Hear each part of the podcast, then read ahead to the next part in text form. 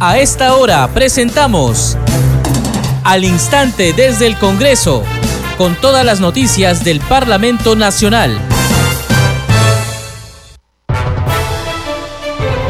Bienvenidos, esto es al instante desde el Congreso. y es lunes 22 de agosto del 2022. Les acompaña en la conducción Perla Villanueva, en los controles Franco Roldán. De inmediato, nuestros titulares. La presidenta del Congreso, Lady Camones Soriano, defendió el ejercicio de la función de fiscalización de este poder del Estado que tiene como fin vigilar que el accionar del presidente de la República y de sus ministros sea siempre de acuerdo a la ley. Además, afirmó que los actos de fiscalización del Parlamento no deben ser entendidos como obstrucción al Ejecutivo. La titular de la Comisión de Ética Parlamentaria, Carol Paredes Fonseca, anunció que para el próximo 31 de agosto estará listo el informe del caso del congresista Freddy Díaz Monago por la presunta vulneración al Código de Ética y al reglamento por las imputaciones de agresión sexual en su contra ocurridas en agravio de una trabajadora de su despacho congresal. Así lo señaló a los medios de comunicación al término de la audiencia que se realizó de manera reservada y en la que se recibió las declaraciones del congresista y de la denunciante, así como de las declaraciones testimoniales y presentación de alegatos de las partes. Desde hoy hasta el viernes 26 de agosto, el Congreso de la República cumplirá con desarrollar la semana de representación, la primera de la gestión de la presidenta del Parlamento, Lady Camones, y del periodo anual de sesiones 2022-2023. Los parlamentarios tienen la obligación de mantener comunicación con los ciudadanos y las organizaciones sociales, con el objetivo de conocer sus preocupaciones, necesidades y procesarlas de acuerdo a las normas vigentes. Así empezamos al instante desde el Congreso.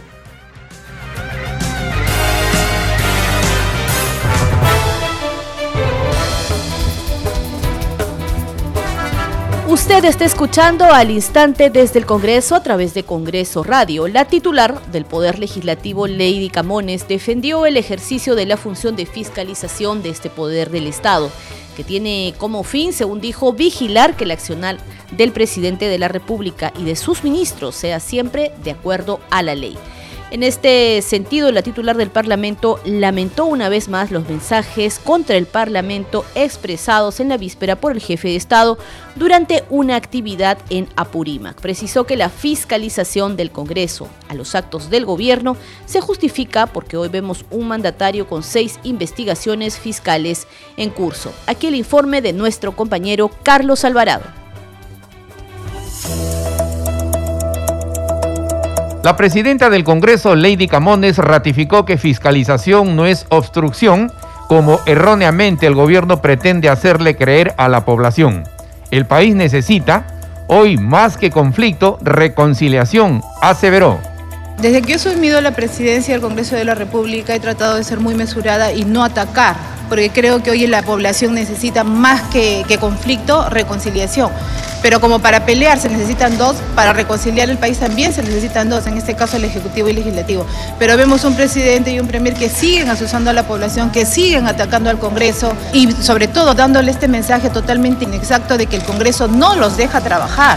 Nosotros tenemos una función de fiscalización que justamente obedece a que el actuar de los ministros como del, mismo presidente pues sea siempre con arreglo a ley. Hoy vemos que tenemos un presidente con seis investigaciones en curso. ¿Qué hubiera pasado si es que el Congreso no hubiese ejercido su función de fiscalización, que mal llaman ellos obstrucción?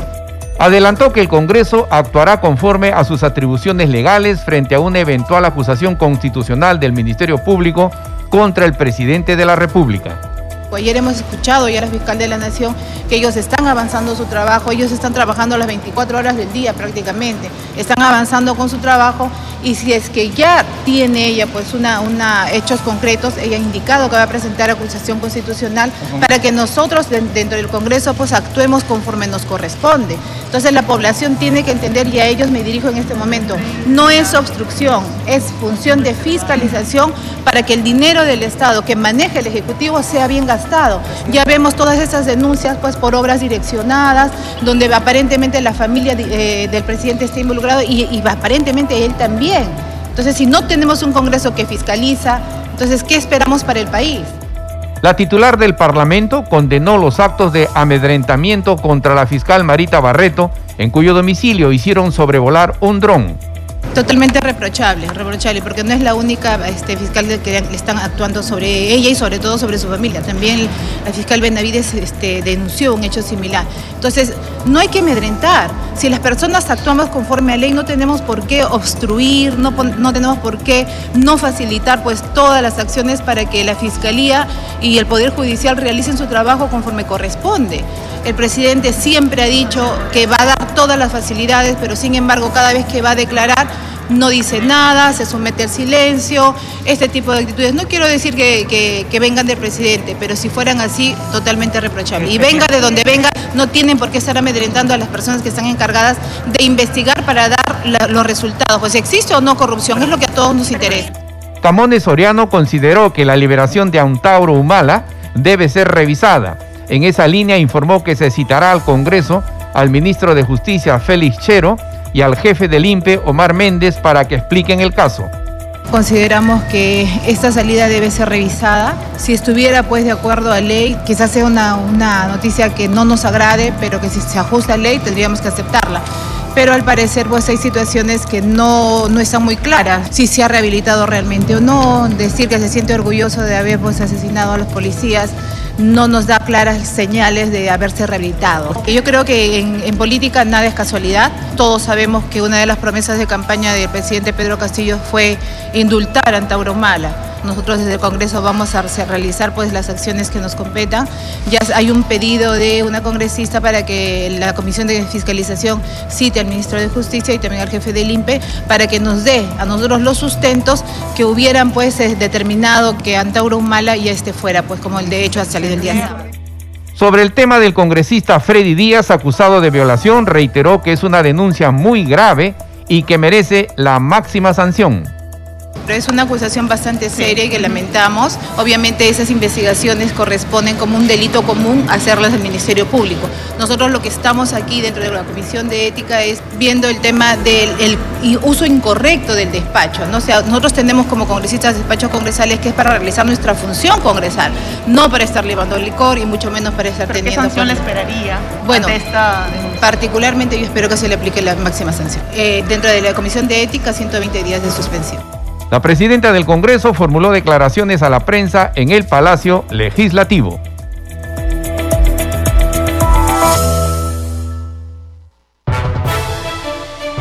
Y precisamente sobre este último tema abordado por la presidenta del Parlamento Nacional, es decir, el caso del congresista Freddy Díaz Bonago, hoy ha sesionado la Comisión de Ética de forma reservada y es que se ha realizado la audiencia en relación a esta denuncia de agresión sexual en contra del referido parlamentario. Vamos con declaraciones de la parlamentaria Carol Paredes, presidenta de este grupo de trabajo, entre otros temas, ha señalado que entregará el informe final sobre este caso este 31 de agosto. Escuchemos. Como le he dicho, esta sesión es reservada, no puedo decir las cosas que se han tratado, pero lo que sí te puedo decir, les puedo decir a todos ustedes que nosotros como parte de la Comisión de Ética vamos a hacer un informe como corresponde y además nosotros aquí en la Comisión de Ética no blindamos absolutamente a nadie. Nosotros tenemos que cumplir con nuestro trabajo, tenemos que sancionar esas faltas éticas, sea el congresista que sea y sea del partido que sea. Entonces sí de ahí quiero tener, quiero que ustedes estén totalmente claros y es más, la ciudadanía tiene que ver a su Congreso y a esta Comisión de Ética que está cumpliendo su trabajo como tal. Y si este trabajo no les agrada a algunas personas, a algunos congresistas de este Congreso, ya no es mi responsabilidad, porque la responsabilidad es de cada uno de nosotros tener una conducta que realmente genere confianza y también genere este esos vínculos entre la ciudadanía y entre nosotros mismos para que también este, nos vean a nosotros como referentes, como corresponde y como debería ser el comportamiento este, bueno de un congresista, sea varón o mujer. ¿Cuándo va a ser entregado este informe y esto ya va a pasar directamente al Pleno? Nosotros vamos a hacer la entrega, vamos a dar el informe el 31 de agosto, como les decía en la parte de mi intervención, y ya este, en función a lo que acepte la Comisión de Ética, ya tendremos una respuesta si pasamos al Pleno como corresponde y todo lo demás. ¿Cuál es su opinión de la liberación de Antauro Humala un presunto socio político del presidente Pedro Castillo, porque ayer el líder político ha señalado que no tenía ninguna duda de unirse para luchar contra la derecha, es decir, que Perú Libre estaría uniéndose al Antauro Humala. Mira, yo me alegraría cuando se diría, cuando se diría que se unen para combatir la corrupción. O sea, esas faltas que se están cometiendo en muchos de los funcionarios, en muchos de los gestores de este país y en personas que deberían ser los referentes. Yo me alegraría si se unirían de verdad todos y todas, porque es lo que necesitamos, que se luche este, por, esas, por esos actos de corrupción que tanto daño nos hace al país y tanto daño también hace a muchos sectores. La fiscal Marita Barreto ha denunciado que se le está haciendo una especie de reglaje y se ha ha podido ver un dron sobrevolando su domicilio y ella investiga casos sensibles de corrupción. A mí me da muchísima pena que se quiera amedrentar a las personas y principalmente a las personas que están haciendo un buen trabajo. Lamentablemente, pues en nuestro país, a la gente que hace un trabajo correcto, transparente y cuando se tenga que hacer un trabajo sancionador, como corresponde, porque acá no está perdiendo una persona, está perdiendo el país, está perdiendo los recursos que le corresponde a la población. Si nosotros este, estuviéramos viendo pues a la fiscal que no hace nada, los cambios que ha hecho es justamente porque esos casos se han estado durmiendo. Y lo que nosotros necesitamos es la mayor celeridad a cada uno de estos procesos y tienen que sancionar a los que corresponden. En otras noticias, el tercer vicepresidente del Parlamento Nacional, Alejandro Muñante Barrios, anunció hoy en conferencia de prensa la presentación de una iniciativa legislativa sobre el uso de mascarillas en las instituciones educativas del país.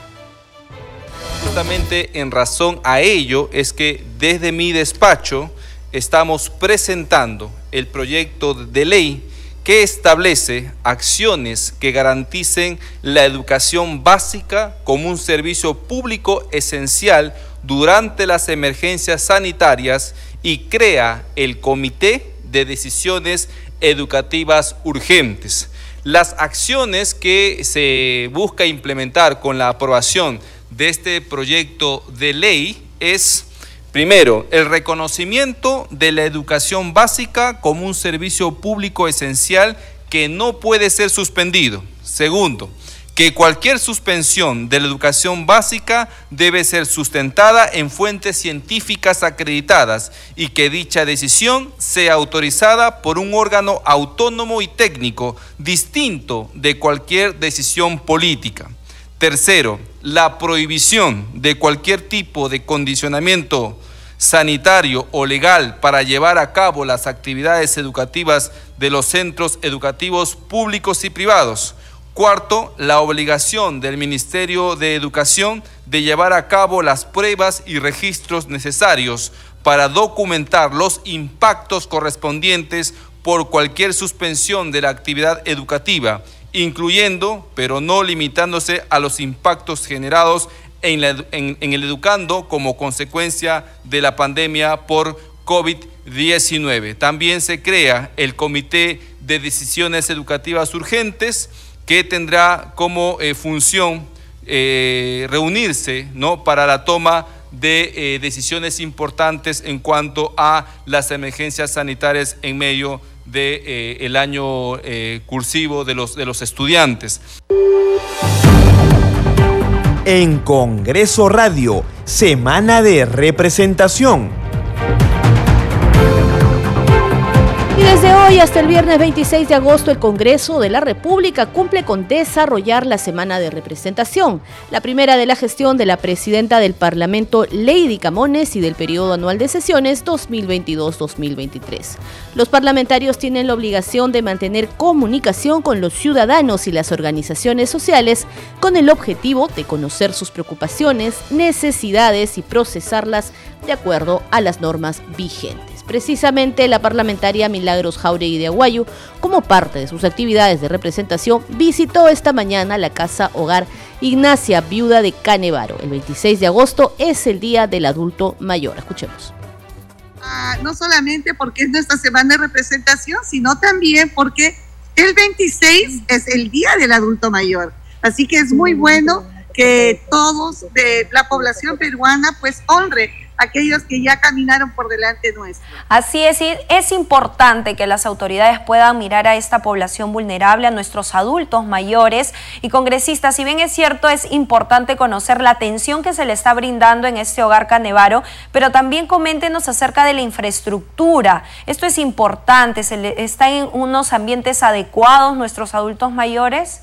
Les falta bastante mantenimiento. La directora nos dijo que es porque en el COVID la gente no podía venir y entrar por, la, por cuidar la salud de los ancianos, pero que van a empezar a arreglarlo, porque sí, le falta la pintura, hay un deterioro dentro de, de las habitaciones, hay un deterioro dentro de las instalaciones. Entonces, yo creo que es algo que sí deberíamos de estar mirando para que ellos puedan tener todo listo y darle la mejor atención. Lo que vimos también es mucha escasez de silla de ruedas y de pañales. Esas dos, peticiones nos hicieron llegar porque no tienen las suficientes sillas de ruedas para poder sacarlos, aquellos que no se pueden mover. En cuestión de recursos humanos, se, cuenta con el personal adecuado y se dan abasto para atender a los 275 adultos mayores que se encuentran en ese hogar. Bueno, eh, les pedimos que nos den la cantidad de médicos, psicólogos y psiquiatras, porque a esa edad sufren de mucha depresión. Y lo que sí vimos una deficiencia en el grupo psiquiátrico, solo tienen un psiquiatra para 275 ancianos y nos pareció muy poco y le hicimos ver junto con la doctora Echaíz de que es un área que debería de crecer, porque es imposible que un solo doctor pueda atender a tantos ancianitos. Continuamos con más actividades de la semana de representación. La congresista Isabel Cortés Aguirre recogió hoy las propuestas y demandas de los dirigentes de la Federación Nacional Portuaria y afines con el objetivo de consensuar un proyecto de ley del trabajador marítimo que tiene como finalidad obtener beneficios para este sector. En esa línea, la parlamentaria propuso que la próxima reunión sea el 2 de septiembre para que todas las bases de cada región estén presentes. Escuchemos. Importante esta mesa de trabajo denominada Ley del Trabajo Portuario. Entiendo que se quiere modificar esta ley 27866, que esto viene desde el 2002. Cuéntenos cuál es el propósito de esta modificación. esta ley 27866 eh, tiene unos vacíos. ¿No? en sus artículos. Entonces, lo que se busca ahora es corregir estos vacíos ¿no? y mejorarles. Por ejemplo, uno de ellos es las vacaciones, vacaciones físicas que no tienen los trabajadores, los porteadores, eh, ¿no?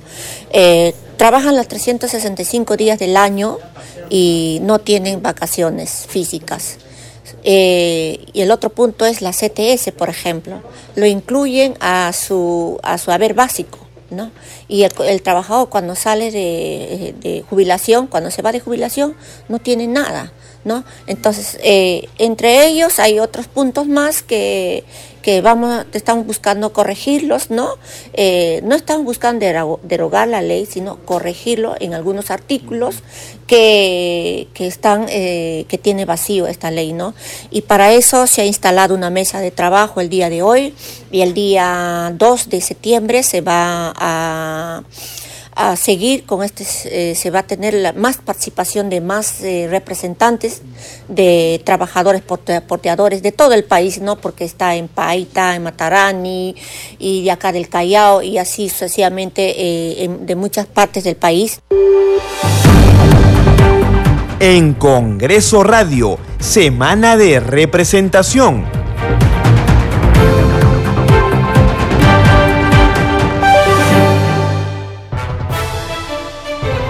Seguimos en al instante desde el Congreso a través de Congreso Radio. La presidenta de la Comisión de Vivienda, María Cuña, informó que desde la comisión que preside se impulsará el destrabe de obras de saneamiento. Nuestra compañera Danitza Palomino conversó con la congresista. hasta ahora sacamos obras y están paralizadas. Y en ese sentido, desde, desde este espacio de la Comisión de Vivienda y Construcción, voy a impulsar para que el gobierno trate de destrabar esas obras de saneamiento que vienen paralizadas y que solamente ha perjudicado a la población. Y esto, este destrave de estas obras de saneamiento va a ser a nivel de todas las regiones del país. Sí, Así es congresista. dígame. Sí, congresista, eh, quería informarle que también estamos en comunicación con el canal del Congreso, nuestro compañero Ricardo Alba, que quiere eh, realizarle una, una pregunta. Adelante, Ricardo, buenas noches. Gracias, Anixa. Buenas noches. ¿Cómo está, congresista? Buenas noches. Sí, reiterarle el saludo por su elección y preguntarle, usted que es una representante por la región Muy Lambayeque, amable, gracias. ¿Cómo se va a trabajar en Chiclayo con el tema del saneamiento, que es el más grave que tienen desde hace muchísimos años? Sí, por supuesto. Nosotros tenemos un proyecto integral para eh, tener este que trabajar en este proyecto del saneamiento en el centro de Chiclayo, el distrito de Chiclayo, La Victoria y Leonardo Ortiz. Tenemos que impulsar, porque si no se hace este proyecto integral del saneamiento, nuestra ciudad seguirá con los amigos como hoy vivimos lamentablemente, porque ya es, este proyecto del saneamiento ya tiene más de 80 años y no ha, y no ha sido este eh, eh, reflotado para que pueda estos este, estos añegos ya no puedan continuar en la ciudad de Chiclayo. Seguimos en al instante desde el Congreso a través de Congreso Radio y cambiamos de tema porque este 28 de agosto Congreso Radio cumple nueve años al aire informando sobre las actividades del Parlamento Nacional como parte de la multiplataforma de noticias del Congreso de la República. A continuación, una reseña del Congreso Televisión para conocer sobre el trabajo que brinda Congreso Radio al servicio de la población del país. La inmediatez y pluralidad son las principales características del equipo de profesionales que conforman Radio Congreso. Han pasado ya nueve años desde que se emitió el primer micronoticiero donde narraba el quehacer parlamentario, sesiones plenarias, comisiones y otras actividades.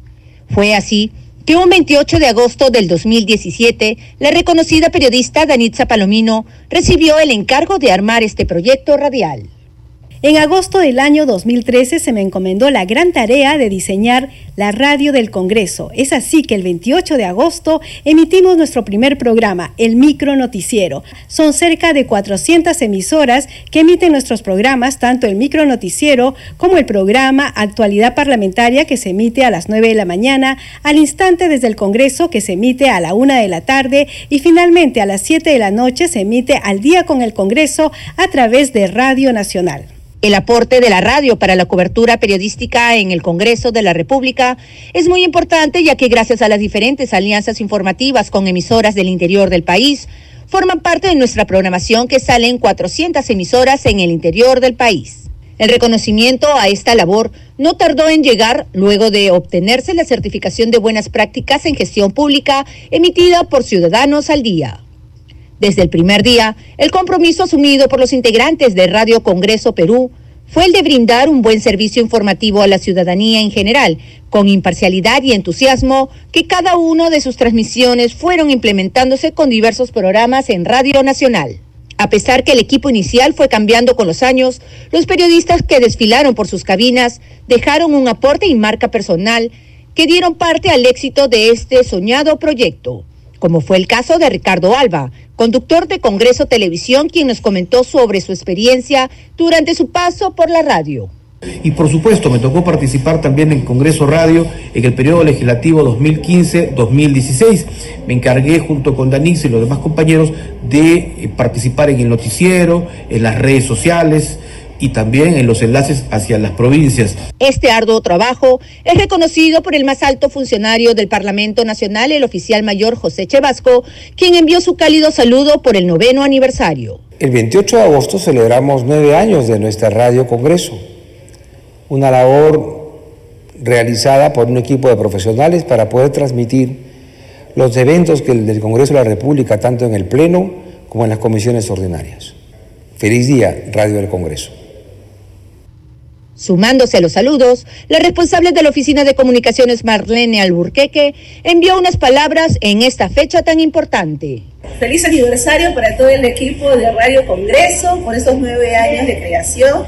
Chicos, muchos éxitos y sigamos este, eh, informando con la veracidad y siempre pensando en el público que está esperando saber del trabajo parlamentario. Éxitos, chicos. Congreso en redes. Seguimos informando en al instante desde el Congreso. Esta vez nos enlazamos con Danitza Palomino. Adelante, Danitza. Muchas gracias Perla, vamos a dar cuenta de las publicaciones en las redes sociales. Iniciamos con la publicación de la congresista Diana González. Dice lo siguiente, hoy junto al grupo multipartidario Región Arequipa realizamos una mesa de trabajo en el centro poblado La Planchada en Ocoña, Camaná para atender sus demandas con participación de los pobladores, representantes y funcionarios de diferentes sectores del Estado y utiliza el hashtag Semana de Representación. Vamos con la publicación de la congresista Silvia Montesa. Dice lo siguiente, semana de representación. Iniciamos nuestro recorrido en la región Cajamarca. Nos reunimos con el gobernador regional de Cajamarca, Mesías Guevara, quien nos informó el estado situacional de los proyectos de inversión de la región Cajamarca y utiliza el hashtag Un Congreso para Todos y el hashtag Adelante. Vamos con la publicación del congresista Alfredo Azurín. Dice lo siguiente, semana de representación. Hoy iniciamos la semana de representación en la región de Lambayeque. Visitaremos diversas entidades públicas regionales con el objetivo de recoger la problemática y verificar la calidad de atención a la ciudadanía en los servicios públicos. Y el hashtag Lambayeque. Finalmente, el congresista Oscar Sea publica en su cuenta de Twitter, esta mañana iniciamos nuestra semana de representación en Mojo, el Jardín del Altiplano, con una conferencia de prensa y una fructífera reunión de la bancada Puno con las autoridades locales y comunitarias donde hemos tomado nota de sus demandas y propuestas. Bien, Perla, son algunas de las publicaciones en redes sociales. Adelante con usted en estudios. Muchas gracias Danitza Palomino y más adelante vamos a continuar informando sobre las actividades de la semana de representación. Este programa se escucha en las regiones del país gracias a las siguientes emisoras. Radio Inca Tropical de Abancaya Purímac, Cinética Radio de Ayacucho, Radio TV Shalom Plus de Tingo María, Radio Madre de Dios de Puerto Maldonado, Radio TV Perú de Juliaca Puno, Radio Amistad de Lambayeque, Radio El Pueblo de Ayacucho, Radio Satel Perú de Lampa en Puno, Radio La Voz del Valle de Aplao en Arequipa, Radio Estar de Moyendo en Arequipa, Radio Gaceta Ucayalina Online, Radio Líder de la Unión en Piura, Radio Victoria de Ocros en Huamanga, Ayacucho. Enseguida, los titulares de cierre. La presidenta del Congreso, Lady Camones Soriano, defendió el ejercicio de la función de fiscalización de este poder del Estado, que tiene como fin vigilar que el accionar del presidente de la República y de sus ministros sea siempre de acuerdo a ley. Además, afirmó que los actos de fiscalización del Parlamento no deben ser entendidos como obstrucción al Ejecutivo. La titular de la Comisión de Ética, Carol Paredes, aseguró que este 31 de agosto será entregado el informe final del caso del congresista Freddy Díaz Monago, quien fue denunciado por su trabajadora de una presunta agresión sexual. Esta mañana se realizó la audiencia sobre este caso de forma reservada. Desde hoy hasta el viernes 26 de agosto, el Congreso de la República cumplirá con desarrollar la semana de representación, la primera de la gestión de la presidenta del Parlamento, Lady Camones, y del periodo anual de sesiones 2022-2023. Los parlamentarios tienen la obligación de mantener comunicación con los ciudadanos y las organizaciones sociales con el objetivo de conocer sus preocupaciones, necesidades y procesarlas de acuerdo a las normas vigentes. Llegamos a la parte final de esta edición de Al Instante desde el Congreso. De parte de todo el equipo de Congreso Radio, muchas gracias por su compañía. Nos reencontramos mañana a la misma hora. Permiso.